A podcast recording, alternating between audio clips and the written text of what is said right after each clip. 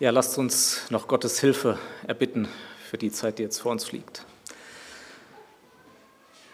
Ja, Vater im Himmel, wir danken dir für dein Wort. Ja, wir haben es so dringend nötig, ja, um auch Gewissheit zu bekommen als Christen für die herrliche Zukunft, die uns vor uns liegt. Und ja, ich bitte dich, dass du unsere Herzen auftust, mein Mund zum Reden, die Ohren zum Hören und dass wir einfach ja, heute Morgen ja, ermutigt werden im Blick auf dich, aber auch vielleicht korrigiert, wenn wir eine falsche Sicherheit haben. Ja, bitte segne diese Predigt, ja, dass du dadurch geehrt wirst. Amen.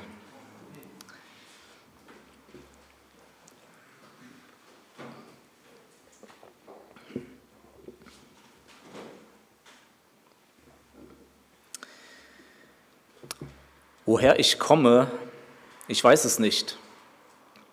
Wohin ich gehe, ich weiß es nicht. Und was ich hier soll, auch das weiß ich nicht. Dieses Zitat von Manfred Schröder, einem deutsch-finnischen Dichter, zeigt die Hoffnungs- und Sinnlosigkeit eines Lebens ohne Gott. Schröder hatte keine Antwort auf die zentralen Fragen des Lebens. Er wusste nicht, woher, woher er kam, was sein Lebenssinn war und wo es hinging. Der Christ dagegen, der kann mit seiner Bibel alle diese drei Fragen beantworten. Er weiß, dass Gott ihn erschaffen hat, er weiß, dass er hier ist, um mit seinem Gott zu leben und er hat die herrliche Zukunft vor Augen, die er bei Gott in der Ewigkeit haben wird. Und doch zweifelt auch der Christ, obwohl er die Wahrheiten kennt, dich vielleicht eingeschlossen, hier und da an diesen Fragen, an diesen Antworten. Und der Teufel, der es beständig versucht, uns ja diese Gewissheit zu nehmen, dass wir tatsächlich errettet sind und dass wir so eine tolle Zukunft vor uns haben. Wir leben hier in einer Welt, die nicht unser Zuhause ist. Wir sind auf der Durchreise. Wir leben in einer Welt, die ähm, unsere Sicherheit, unsere Gewissheit des Glaubens beständig angreift. Und der Apostel Johannes, der sah das und der hat aus diesem Grund einen Brief geschrieben, seinen ersten Brief, um, um dieser Not zu begegnen. Und deswegen sagt er an der zentralen Stelle in seinem Brief in Kapitel 5, Vers 13, dies habe ich euch geschrieben, die ihr glaubt an den Namen des Herrn Jesus Christus, damit ihr wisst, dass ihr ewiges Leben habt und damit ihr auch weiterhin an den Namen des Sohnes Gottes glaubt.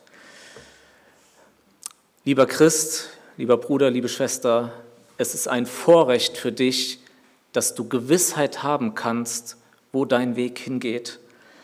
Im Gegensatz zu dem oben erwähnten Zitat von, von Manfred Schröder, der das nicht wusste.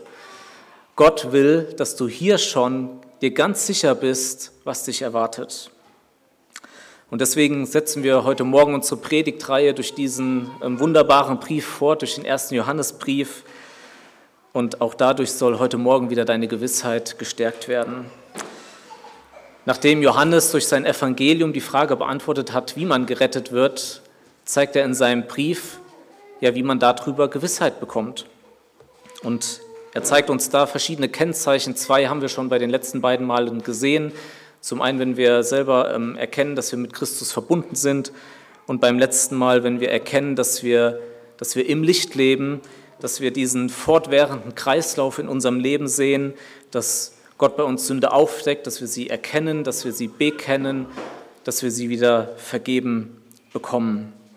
Und all das soll unsere Gewissheit stärken. Und heute Morgen kommen wir mit dem nächsten Text zu dem dritten Kennzeichen, das dir Gewissheit geben soll. Und das ist, dass das Leben eines Christen von liebevollem Gehorsam gegenüber Gottes Geboten geprägt ist. Und das ist auch das Thema der Predigt Gewissheit durch liebevollen Gehorsam. Und ja, schlag da gerne auf, 1. Johannes 2. Wir sind jetzt im dritten Vers angekommen. Der Text heute Morgen ist kurz, aber er hat es in sich. 1. Johannes 2, Vers 3 bis 6. Und daran erkennen wir, dass wir ihn erkannt haben, wenn wir seine Gebote halten. Wer sagt, ich habe ihn erkannt und hält doch seine Gebote nicht, der ist ein Lügner, und in einem solchen ist die Wahrheit nicht. Wer aber sein Wort hält, in dem ist wahrhaftig die Liebe Gottes vollkommen geworden, daran erkennen wir, dass wir in ihm sind. Wer sagt, dass er in ihm bleibt, der ist verpflichtet, auch selbst so zu wandeln, wie jener gewandelt ist. Ja, meine Lieben, ich will euch heute Morgen zeigen, dass das Leben eines Christen von liebevollem Gehorsam gegenüber Gott geprägt ist, damit ihr, damit du dadurch in deiner Gewissheit gestärkt wirst, wenn du das bei dir erkennst. Und lasst uns dafür in diesem kurzen Text vier Wahrheiten über biblischen Gehorsam sehen, die wir uns nacheinander anschauen wollen. Erstens, er ist der Test des wahren Glaubens. Zweitens, er ist bei Ungläubigen nicht vorhanden. Drittens, er kennzeichnet das Leben eines Gläubigen. Und viertens, er hat Christus zum Vorbild. Das wollen wir uns Vers für Vers nacheinander anschauen. Die erste Wahrheit über biblischen Gehorsam ist, er ist der Test wahren Glaubens in Vers 3. Und daran erkennen wir, dass wir ihn erkannt haben, wenn wir seine Gebote halten. Mit dem Wort und schließt sich Johannes einfach an das an, was vorher war. Und er zeigt uns den dritten Test für rettenden Glauben. Es ist der Test des Gehorsams. Und lasst uns dabei kurz auf das Testobjekt schauen, auf das Testmittel, auf den Testzeitraum und das Testziel. Nehmen wir an, ich hätte jetzt hier einen 500-Euro-Schein ähm, dabei und würde den auf Echtheit prüfen wollen. Dann äh, wäre der Geldschein das Testobjekt. Das Testmittel wäre, dass ich mir den angucke, dass ich ihn äh, fühle, ähm, dass, dass ich ihn hin und her kippe wegen dem Hologramm da drauf. Die Testzeit, das wären wahrscheinlich mehrere Minuten und das Ziel von dem Test wäre, dass ich einfach erkenne, ob dieser Geldschein echt ist. Unser Test jetzt bezieht sich auf etwas viel Wertvolleres als auf einen 500-Euro-Schein, nämlich auf die Echtheit unseres Glaubens. Das Testobjekt. Was soll getestet werden? Hier in diesem Vers. Es soll getestet werden, ob der Mensch Gott erkannt hat, ob ich Gott erkannt habe. Und Johannes geht es dabei, das zeigt schon die Zeitform, um ein abgeschlossenes Ereignis, was in der Vergangenheit liegt. Die Frage ist, was ist denn hier mit Erkennen gemeint? Also Erkennen bedeutet erstmal, dass ich mit meinem Verstand verschiedene Informationen erfasse hier in Bezug auf Gott. Aber das ist nicht alles. In dem Moment, wo ich mit meinem Verstand begreife, wer Gott ist und wer ich bin, erkenne ich die, die große Distanz, ich erkenne Gottes Heiligkeit und meine Sünde. Und es kommt dazu dann, dass ich es nicht nur mit meinem Verstand begreife, dass, mein, dass ich es mit meinem Herz und mit meinem Willen mich Gott zuwende, dass ich erkenne, er hat die, also wir haben das heute gehört, in der, er ist der Schöpfer, also er hat die Herrschaft über mein Leben, so oder so. Und ich erkenne, erkenne das, unterwerfe mich seiner Herrschaft und komme zum Kreuz und vertraue darauf, dass Jesus Christus allein ähm, ausreichend ist, um, ja, um gerettet zu werden. Und das ist die Hingabe des Lebens, wo man sagt, okay, das ist mein Leben, es gehört nicht mir, es ist deins, mach damit, was du willst. Gott erkannt haben, damit ist hier die Wiedergeburt bzw. die Bekehrung gemeint, der Beginn des Lebens als Christ. Es ist, so, es ist somit, das, das, was hier getestet werden soll, ist der wahre Glaube. Bin ich wirklich errettet? Ist meine Bekehrung wirklich echt? Bin ich wirklich mit Gott verbunden? Bin ich wirklich wiedergeboren? Darum geht es. Und das Mittel, was hier gezeigt wird, eins von verschiedenen Mitteln, ist der Gehorsam. Der Gehorsam gegenüber Gottes Geboten. Denn am Ende von Vers 3 heißt es, wenn wir seine Gebote halten. Das ist das Mittel, um die Echtheit des Glaubens zu prüfen. Was ist damit nicht gemeint? Damit ist nicht Gesetzlichkeit gemeint. Gesetzlichkeit beinhaltet zwei Aspekte. Zum einen beinhaltet es, dass man bestimmte Regeln einhält oder einhalten muss, die nicht von Gott sind, sondern die von Menschen kommen. die Menschen sich ausgedacht haben und der Bibel hinzugefügt haben. Und das hat Juri in seiner Predigt vor vier Wochen über Markus 7, Vers 1 bis 23 sehr deutlich gezeigt. Ich habe es mir die Woche auch nochmal angehört. Ich muss da nicht näher drauf eingehen. Das war sehr deutlich. Es geht bei Gesetzlichkeit um Menschengebote. Und darüber hinaus fordert Gesetzlichkeit, dass man Gebote Gottes einhält, um gerettet zu werden. Und dass das nicht wahr ist, zeigt uns allein Epheser 2 schon, die Errettung ist aus Gnade, nicht aus Werken. Also Johannes geht es hier nicht um Gesetzlichkeit, es geht ihm nicht um Menschengebote und es geht ihm auch nicht um Gebote Gottes, um gerettet zu werden. Es geht ihm hier darum, dass die Gebote, das Einhalten der Gebote ein Beweis dafür ist, dass man errettet ist, dass Gott in einem irgendetwas getan hat. Die Gebote, die hier gemeint sind, hier steht ja seine Gebote, das sind die Gebote Jesu, die Gebote des Sohnes Gottes. Vielleicht ist es manchmal bei uns, und es kommt aus unserem Herzen so negativ behaftet, ähm, Gebote Gottes, aber wir haben einen sehr guten Gott. Und wie, wird, wie werden seine Gebote sein? Sie werden sehr gut sein, im Gegensatz zu Menschengeboten, die uns, ähm, ja, die, die, die nicht unbedingt gut sind. Und Gottes Gebote, die dienen uns zum eigenen Besten. Und das ist das, was Gott im Alten Testament seinem Volk Israel vorgehalten hat zitiere da aus 5. Mose 10, Vers 12 bis 13. Da sagt Gott zu Israel, und nun Israel, was fordert der Herr dein Gott von dir als nur, dass du den Herrn dein Gott fürchtest, dass du in allen seinen Wegen wandelst und ihn liebst und dem Herrn deinem Gott dienst mit deinem ganzen Herzen und deiner ganzen Seele, indem, was ist das Mittel? Du die Gebote des Herrn und seine Satzungen hältst, die ich dir gebiete. Wofür? Zum Besten für dich selbst. Und das hat Israel nicht verstanden. Es war zum Besten für sie selbst. Jesu Gebote sind gut. Sie sind wirklich gut. Und ich möchte zwei hier exemplarisch nennen. Einmal das, was er am Ende ähm, gegeben hat, bevor er in den Himmel aufgefahren ist, in Matthäus 28, Vers 19 bis 20, wo er sagt zu seinen Jüngern, so geht nun hin, das ist ein Befehl, das ist ein Gebot, und macht zu Jüngern alle Völker und tauft sie auf den Namen des Vaters und des Sohnes und des Heiligen Geistes und lehrt sie alles halten, was ich euch geboten habe. Wir sollen Menschen zu Jüngern machen, unter anderem dadurch, dass wir sie anspornen, das zu tun, was Jesus geboten hat. Und ein zweites, das wiederholt gewissermaßen das auch aus 5. Mose und das zeigt, wie gut dieses Gebot ist, Markus 12, Vers 30 bis 31.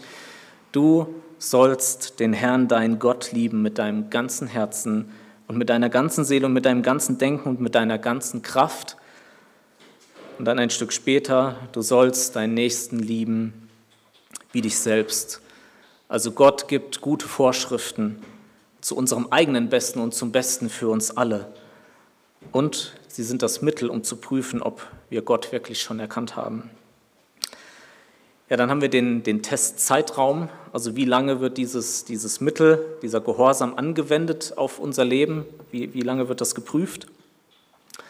Interessant ist hier, dass dieses Wort halten ähm, in der Gegenwartsform steht, im Gegensatz zu diesem ähm, erkannt haben.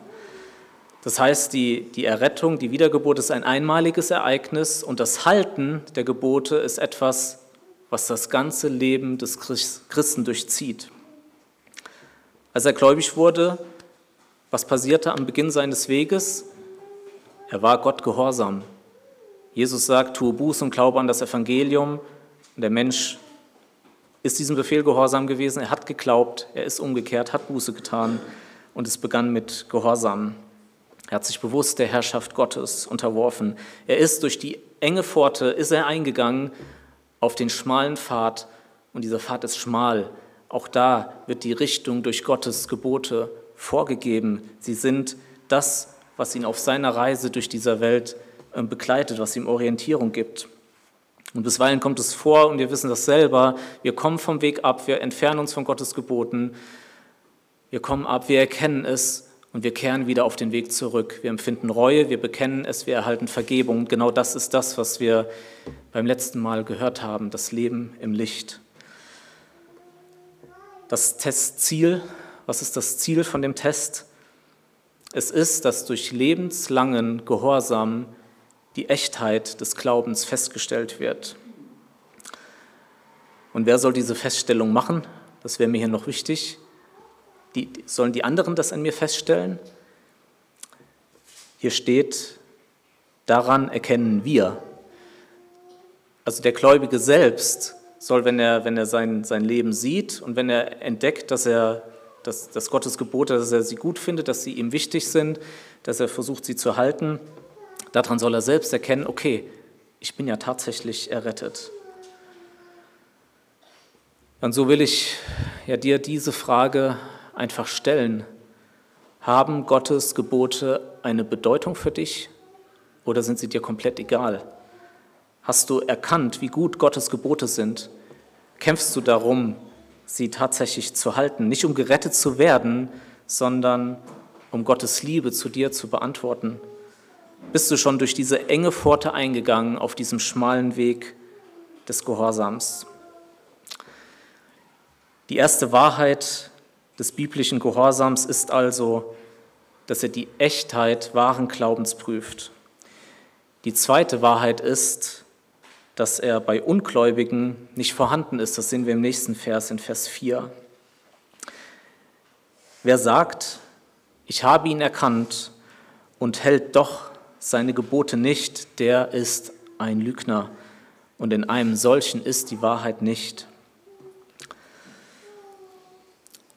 So wie bei Microsoft Windows keine, kein dauerhaftes, fehlerfreies Betriebssystem da ist, was nie abstürzt, genauso wie im Weltraum kein Sauerstoff vorhanden ist und in den tiefsten Tiefen des Meeres kein Licht vorhanden ist, genauso wenig ist bei dem Ungläubigen biblischer Gehorsam vorhanden. Und schauen wir uns in diesem Vers an, zuerst, was der Ungläubige von sich behauptet, dann, welche Sprache sein Leben spricht und danach, wie Gott letztendlich über ihn urteilt. Und das ist das Entscheidende.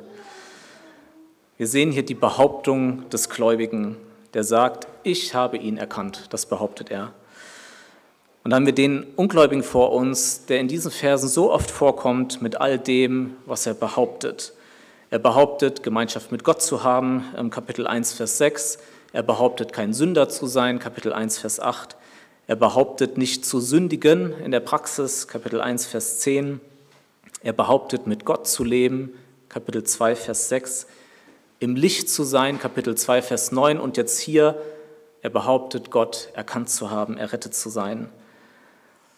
Und es gibt manchen Christen, und ich glaube, wir im Westen sind einer großen Gefahr ausgesetzt, viele, die im christlichen Dunstkreis aufgewachsen sind, die vielleicht viel behaupten, die behaupten, okay, ich bin Christ, ich gehöre zu Gott, ich habe mich ja irgendwann mal bekehrt, ich habe ein Gebet gesprochen.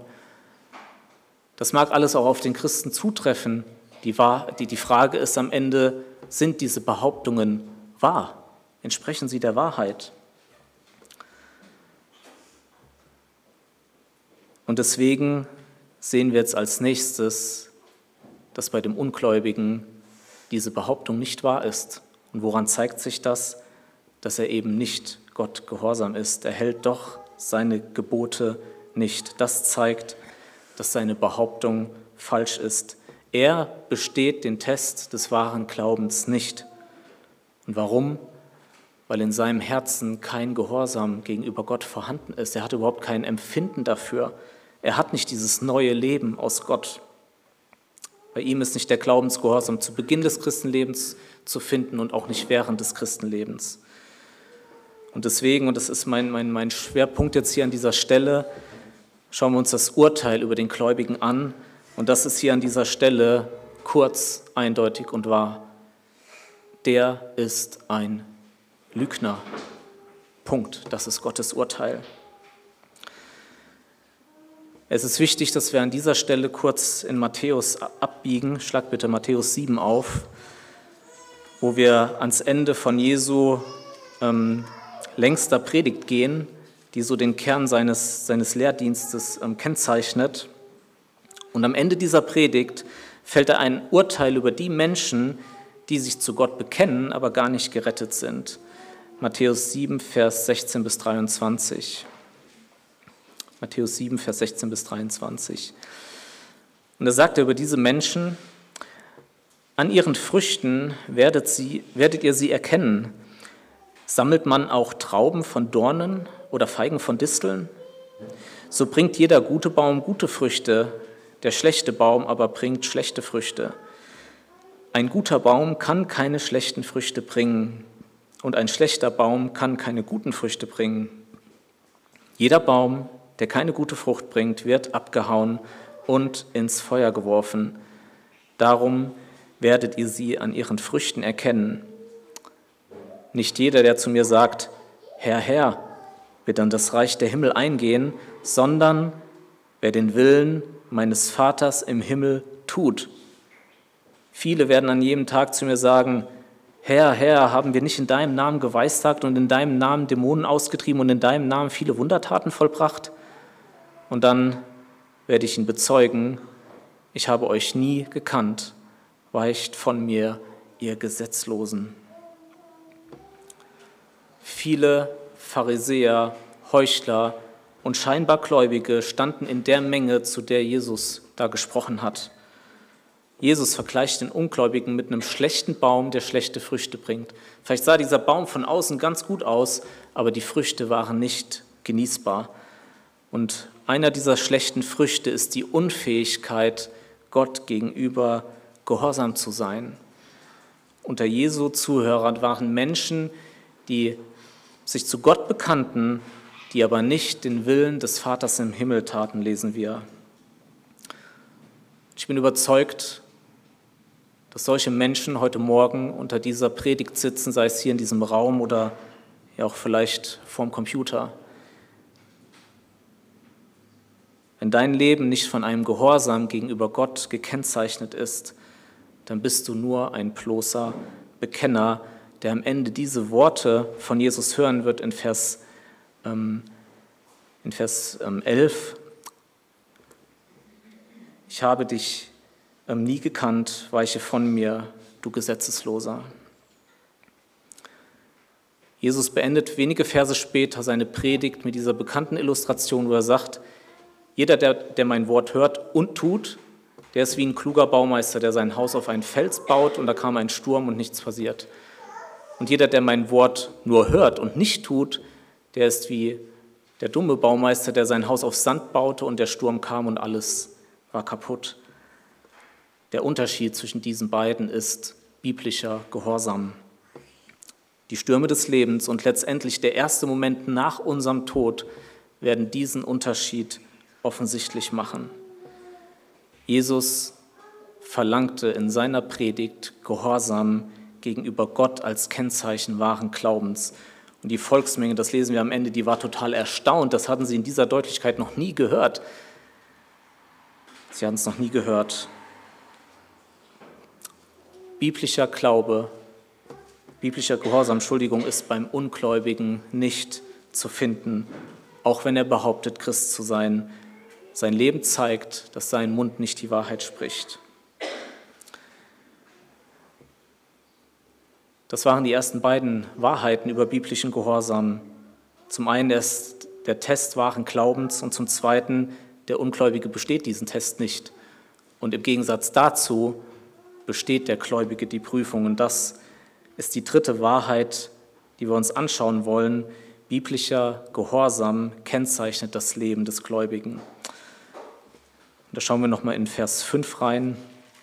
1. Johannes 2, Vers 5. Wer aber, das ist dieser Gegensatz, sein Wort hält, in dem ist wahrhaftig die Liebe Gottes vollkommen geworden, daran erkennen wir, dass wir in ihm sind. Biblischer Gehorsam gehört zum Leben des Gläubigen, wie die Streifen zum Zebra oder wie die Bäume zum Wald. Das erkennen wir jetzt im Moment, wo keine Wälder mehr sind. Die Bäume gehören zum Wald und so gehört Gehorsam zum Leben eines Christen dazu. Das Leben des Christen ist dadurch geprägt, dass er Gottes Wort hält, dass er das versucht. Und warum ist das so? Und da wollen wir jetzt der Sache mal auf den Grund gehen. Was, was ist der Ursprung dafür, dass der Christ Gott gehorsam sein will? Und ähm, wie zeigt sich das in seinem Leben? Das wollen wir uns anschauen. Der Ursprung des Gehorsams. Woher kommt der? Er hat seinen Ursprung letztendlich nicht im Gläubigen, sondern in Gott. Wir wollen uns zwei Dinge ansehen kurz, die Gott tut, bevor wir uns anschauen, wie der Mensch darauf reagiert. Das Erste, was Gott tut, ist, dass er dem Menschen, der gläubig wird, ein neues Herz gibt. Und das war das, wo wir im Alten Testament immer wieder stehen bleiben und sagen, okay, das hat Israel gefehlt. Sie hatten dieses neue Herz nicht im alten Bund. Und Gott versprach im Alten Testament, es wird einen neuen Bund geben und dann wird sich das ändern. Und dieser neue Bund, das lesen wir in den Evangelien, der trat offiziell in Kraft, als Jesus kurz vor seinem Tod das Abendmahl mit den Jüngern hielt. Und da erfüllte sich das, was wir in Hesekiel 36, Vers 26 bis 27 lesen. Und ich will euch ein neues Herz geben und einen neuen Geist in euer Inneres legen. Ich will das steinerne Herz aus eurem Fleisch wegnehmen und euch ein fleischernes Herz geben. Ja, ich will meinen Geist in, eures, in euer Inneres legen und werde bewirken, dass ihr in meinen Satzungen wandelt und meine Rechtsbestimmungen befolgt und tut. Und die andere Stelle, Jeremia 31, Vers 33, sondern das ist der Bund, den ich mit dem Haus Israel nach jenen Tagen schließen werde, spricht der Herr, ich will mein Gesetz in ihr Innerstes schreiben und es auf ihre Herzen schreiben und ich will ihr Gott sein und sie sollen mein Volk sein. Das ist es, was Gott an jedem tut, den er heute rettet. Er gibt ihm ein neues Herz, welches neue Wünsche hat und welches Gottes Gebote tun will. Das Zweite, was Gott tut, er gibt dem Gläubigen nicht nur ein neues Herz, sondern Liebe zu ihm ins Herz. Gott gießt durch den Heiligen Geist die Liebe Gottes in das Herz des Gläubigen hinein. In Römer 5, Vers 5 lesen wir das, denn die Liebe Gottes ist ausgegossen in unsere Herzen durch den Heiligen Geist, der uns gegeben worden ist. Das ist das, was Gott tut. Und wie ist jetzt die Reaktion des Menschen darauf? Wie ist die Reaktion auf dieses, dass er dieses neue Herz hat und dass diese Liebe zu Gott in sein Herz hineingekommen ist? Na, es ist logisch. Er liebt Gott. Er liebt Gott. Und zwar, weil Gott ihn zuerst geliebt hat. Und das ist ja das, was ähm, Johannes in seinem Brief sagt, in, im Kapitel 4, Vers 19. Wir lieben ihn, weil er uns zuerst geliebt hat. Gottes Liebe ist der Ursprung davon, dass wir ihn lieben. Das kommt nicht aus uns. Der Gläubige liebt Gott. Und das Zweite, und jetzt hoffe ich, dass wir die Verbindung erkennen, der Gläubige ist Gott gehorsam. Die Liebe des Gläubigen zeigt sich durch Gehorsam gegenüber Gott. Gottes Liebe fließt in den Gläubigen und liebevoller Gehorsam fließt vom Gläubigen zu Gott zurück. Gottes Liebe, und möge es immer mehr so sein, die schmilzt unsere Herzen wenn wir diesen Retter sehen, dann ist es doch immer mehr so, dann können wir doch nicht ähm, seine Gebote missachten. Dann wollen wir sie halten, aus Liebe zu dem, der uns so sehr geliebt hat. Gehorsam und Liebe sind die Kennzeichen eines wahren Christens und deswegen habe ich diese Predigt ja auch so überschrieben, Gewissheit durch liebevollen Gehorsam. Gott gehorchen heißt Gott lieben und Gott lieben heißt Gott gehorchen. Es ist keine ähm, Sache, die ich irgendwo herauslese. Das ist das, was Jesus Johannes höchstpersönlich gesagt hat am Vorabend seines Todes, als er den Jüngern noch verschiedene Instruktionen, wichtige Instruktionen gab. Da sagte er unter anderem in Johannes 14, Vers 21, wer meine Gebote festhält und sie befolgt, der ist es, der mich liebt. Und die Verse 23 und 24, wenn mich jemand liebt, so wird er mein Wort befolgen. Und am Ende von Vers 24, das Gegenteil, wer mich nicht liebt, der befolgt meine Worte nicht. Und Johannes hat das von Jesus gehört, gelernt und er bestätigt das in seinem Brief in, in Kapitel 3, Vers 3 sagt, denn das ist die Liebe zu Gott, dass wir seine Gebote halten und seine Gebote sind nicht schwer. Der Gehorsam kennzeichnet das Leben des Gläubigen, weil Gott liebevollen Gehorsam in sein Herz hineingelegt hat. Und wie zeigt sich das jetzt? Wie kommt es zur Auswirkung? Wollen wir uns kurz die Ausprägung des Gehorsams anschauen. Ähm, hier steht in diesem Vers, dass, dass der Gläubige Gottes Wort hält. Ähm, also er, er, er kennt nicht nur Gottes Wort, er liest es nicht nur, er redet nicht nur davon, sondern er hält es. Er ist nicht nur ein Hörer, sondern ein Täter des Wortes. Und das Wort hält, was Johannes hier gebraucht, ist ein sehr starkes Wort. Also es bedeutet nicht, dass man einfach nur einen Befehl äh, befolgt, sondern es geht hier um eine Herzensangelegenheit. Das habe ich auch gerade versucht zu zeigen. Ähm, er denkt oft über Gottes Wort nach, er sinnt darüber nach, ähm, er hat es in seinem Herzen, er, er bewahrt es in seinem Herzen wie einen kostbaren Schatz. Ähm, er liebt die Gebote Gottes und sie sind letztendlich das Navigationssystem seines Lebens. Also ich hoffe, dass, dass das deutlich herauskommt. Johannes sagt nicht, dass er immer Gottes Gebote hält, aber das ist die grundsätzliche Richtung ja, seines Lebens. Und wenn du wirklich errettet bist und du liest Psalm 119, dann empfindest du das, was der Schreiber dort empfunden hat. Zum Beispiel in Vers 97, wie habe ich dein Gesetz so lieb? Ich sinne darüber nach den ganzen Tag. Okay, wir sinnen vielleicht nicht den ganzen Tag darüber nach, aber diese Empfindung, also und dass wir es auch mehr tun wollen. Vers 174, ich habe Verlangen nach deinem Heil, o oh Herr, und dein Gesetz ist meine Lust. Und Vers 11, ich bewahre dein Wort in meinem Herzen, damit ich nicht gegen dich sündige. Wenn du das in deinem Herzen siehst, dann hast du ein weiteres sicheres Kennzeichen dass du wirklich errettet bist. Gott hat dir ein neues Herz gegeben, Gott hat dir Liebe ins Herz gegeben und das darf dich wirklich ermutigen und trösten, ja, dass du auf dem Weg in den Himmel bist. Wir haben gesehen, dass biblischer Gehorsam der Test wahren Glaubens ist, dass der Ungläubige durch diesen Test durchfällt, dass der wahre Gläubige ihn besteht.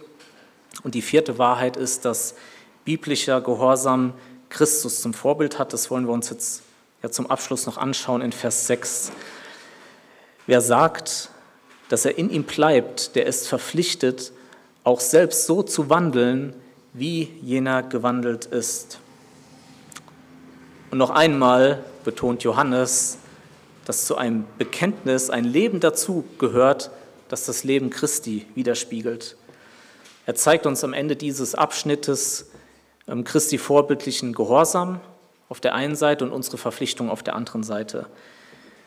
Ja, lasst uns Christi Gehorsam hier an der Stelle kurz beachten, bevor wir auf uns schauen. Johannes spricht hier das Leben von Jesus auf dieser Erde an und er hat es ja drei Jahre als Augenzeuge erlebt. Und ähm, wenn, wenn wir an Jesu Leben denken, ähm, was fällt uns ein? Okay, zuerst, ähm, er ist ähm, gestorben, er ist auferstanden, uns äh, fällt ein, dass er Wunder getan hat. Uns fällt ein, dass er Gottes Wort, das Evangelium verkündigt hat. Aber was war der Grund für all das, was er getan hat? Johannes 4, Vers 34, gerade im Johannesevangelium sagt Jesus immer wieder, meine Speise ist die, dass ich den Willen meines Vaters tue, der mich gesandt hat und seit Werk vollbringe. Und an anderer Stelle, denn ich bin aus dem Himmel herabgekommen, nicht damit ich meinen Willen tue, sondern den Willen dessen, der mich gesandt hat. Der Antrieb für Jesu Leben und Sterben war Gehorsam gegenüber Gott, und zwar liebevoller Gehorsam. Christus ist das perfekte Beispiel. Er hat es in perfekter Weise gelebt. Er war der Einzige, der Tag für Tag Gott mit aller Kraft liebte und der sich dem Willen des Vaters komplett unterordnete. wenn wir Richtung Kreuz gehen, dann sehen wir den Höhepunkt seines Gehorsams, wo er im Garten Gethsemane ist, wo er wirklich eine, eine, eine Angst hatte vor dem stellvertretenden Gericht Gottes, dass er das erste Mal sagte, Vater, ich, ich will das nicht. Ich kann, wie soll ich das schaffen? Und dann sagt er aber nicht mein Wille, sondern dein Wille geschehe. Das ist der Höhepunkt allen menschlichen Gehorsams. Das ist das, wo Paulus sagt in Philippa 2, Vers 8, er erniedrigte sich selbst und wurde gehorsam bis zum Tod, ja bis zum Tod am Kreuz. Das ist das Vorbild, was wir vor Augen haben. Gottes eigener Sohn, der Mensch wurde und seinem Vater im Himmel bis zum äußersten Gehorsam war. Und jetzt deine Verpflichtung. Es ist offensichtlich, lebe so wie Christus. Und wieder merken wir, die Latte liegt so hoch, wir werden es nie erreichen. Wir werden es aus uns nie erreichen, dieser Verpflichtung nachzukommen. Es ist unmöglich. Und doch dürfen wir Hoffnung haben, wenn wir wieder unseren Blick auf Gott richten und zwei Dinge im Blick haben, die Gott tut. Das eine habe ich schon genannt. Gott erweckt in seiner Gnade tote Sünder zum Leben, er gibt ihnen ein neues Herz und Liebe zu ihm ins Herz. Er, er rettet Menschen. Und damit ist diese grundsätzliche Neuausrichtung da. Wenn du durch diese Predigt erkannt hast, dass du den Test wahren Glaubens überhaupt noch nicht bestanden hast, das heißt, dass in deinem Herzen kein liebevoller Gehorsam gegenüber Gott vorhanden ist, dann bist du nicht errettet. Und die einzige Hoffnung ist, dass Gott dir gnädig ist. Wenn Gott dir heute Morgen den wahren Zustand deines Herzens zeigt, wenn du den Ungehorsam gegenüber dem Gebot Gottes erkennst, kehre um und glaube an das Evangelium. Und du warst bisher ungehorsam, dann gehorche nun. Komme nun dieser Aufforderung nach. Du sagst, okay, ich kann nicht umkehren, ich kann nicht gehorchen. Okay, dann flehe Gott um seine gnädige Hilfe an, dass er dir helfen möge, dass er es in dir tun möge. Möge Gott aus dir einen neuen Menschen machen, der Gott gehorchen will. Und das ist das, was Gott in seiner Gnade tut. Er gibt ein neues Herz und obendrein nimmt er die Sünden und gibt dieses gerechte Leben Jesu, das ich gerade erläutert habe, rechnet er dir auch noch als dein Eigentum an. Das ist das, was Gott in der Errettung eines Menschen tut.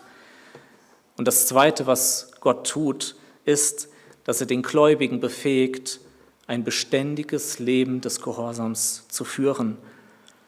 Und für mich ist ja einer der mutmachendsten Verse Philippa 2, Vers 12 bis 13, wenn ich immer wieder erkenne, ja, ich kann ja Gottes Ansprüchen eh nicht äh, gerecht werden. Darum, meine Geliebten, wie ihr alle Zeit gehorsam gewesen seid, nicht allein in meiner Gegenwart, sondern jetzt noch viel mehr in meiner Abwesenheit, verwirklicht eure Rettung mit Furcht und Zittern, denn Gott ist es, der in euch sowohl das Wollen als auch das Vollbringen bewirkt nach seinem Wohlgefallen. Also hier ist meine Verpflichtung als Gläubiger, Gott gehorsam sein. Ja, ich habe ein neues Herz, ja, ich liebe Gott, ja, ich möchte aus Liebe Gottes Gebote halten, aber es gelingt mir immer wieder nicht. Und meine Hoffnung ist, dass Gott auch in Zukunft in mir das Wollen und auch das Vollbringen bewirkt, dass er mir hilft, es in unterschiedlichem Ausmaß ähm, zu schaffen. Und ich habe einen Satz von, von Steve Lawson, der ist mir zu, diesem, zu, zu dieser Wahrheit hängen geblieben, den finde ich so gut. Selbst unser Gehorsam ist von Gnade angetrieben. Also nochmal, selbst unser Gehorsam ist von Gnade angetrieben, ist nicht unser Werk. Ja, meine Lieben, mein Lieber, wenn du Gott ungehorsam warst, dann sollte dein Urteil lauten, ich habe gesündigt und ich brauche wieder Gottes Vergebung. Und wenn du es geschafft hast, in bestimmten Bereichen über Sünde siegreich zu sein, ja, dann, sollte, dann solltest du so sprechen, Gott hat es in mir bewirkt, dass ich ihm in dieser Sache wohlgefällig sein konnte, ihm die Ehre dafür. Ich habe dir in dieser Predigt gezeigt, dass das Leben des Gläubigen von einem liebevollen Gehorsam gegenüber Gottes Geboten geprägt ist, damit, da, damit du dadurch noch sicherer wirst, dass du errettet bist. Und dafür haben wir uns ja vier Wahrheiten angeschaut über biblischen Gehorsam. Er ist der Test wahren Glaubens, er ist beim Ungläubigen nicht vorhanden, er kennzeichnet das Leben des Gläubigen und er hat Christus zum Vorbild. Ja, ich schließe mit dem Zuspruch und Lobpreis Gottes aus Hebräer 13, Vers 20 bis 21. Der Gott des Friedens aber, der unseren Herrn Jesus aus den Toten heraufgeführt hat, den großen Hirten der Schafe durch das Blut eines ewigen Bundes, er rüste euch völlig aus zu jedem guten Werk, damit ihr seinen Willen tut, indem er euch in euch das wirkt, was vor ihm wohlgefällig ist. Durch Jesus Christus, ihm sei die Ehre von Ewigkeit zu Ewigkeit. Amen. Ja, Vater, wir danken dir für die Hoffnung des Evangeliums, dass du in uns tun kannst, was wir nicht vermögen. Und wir sehen wieder, alle Rettung liegt bei dir. Wir sind so auf deine Gnade angewiesen und ich bitte dich, dass du diese Predigt gebrauchst, um Erkenntnis zu bewirken, wo keine wahre Rettung da ist und dass du Umkehr schenkst, dass du neue Herzen schenkst, die dir folgen wollen.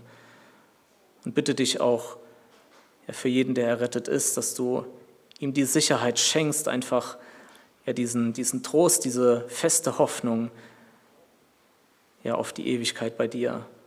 Und dass du uns hilfst, unsere Liebe zu dir mehr und mehr auszudrücken, indem wir ja einfach das tun, was du möchtest zu unserem Besten und zum Besten für unsere Umgebung. Dir sei die Ehre. Amen.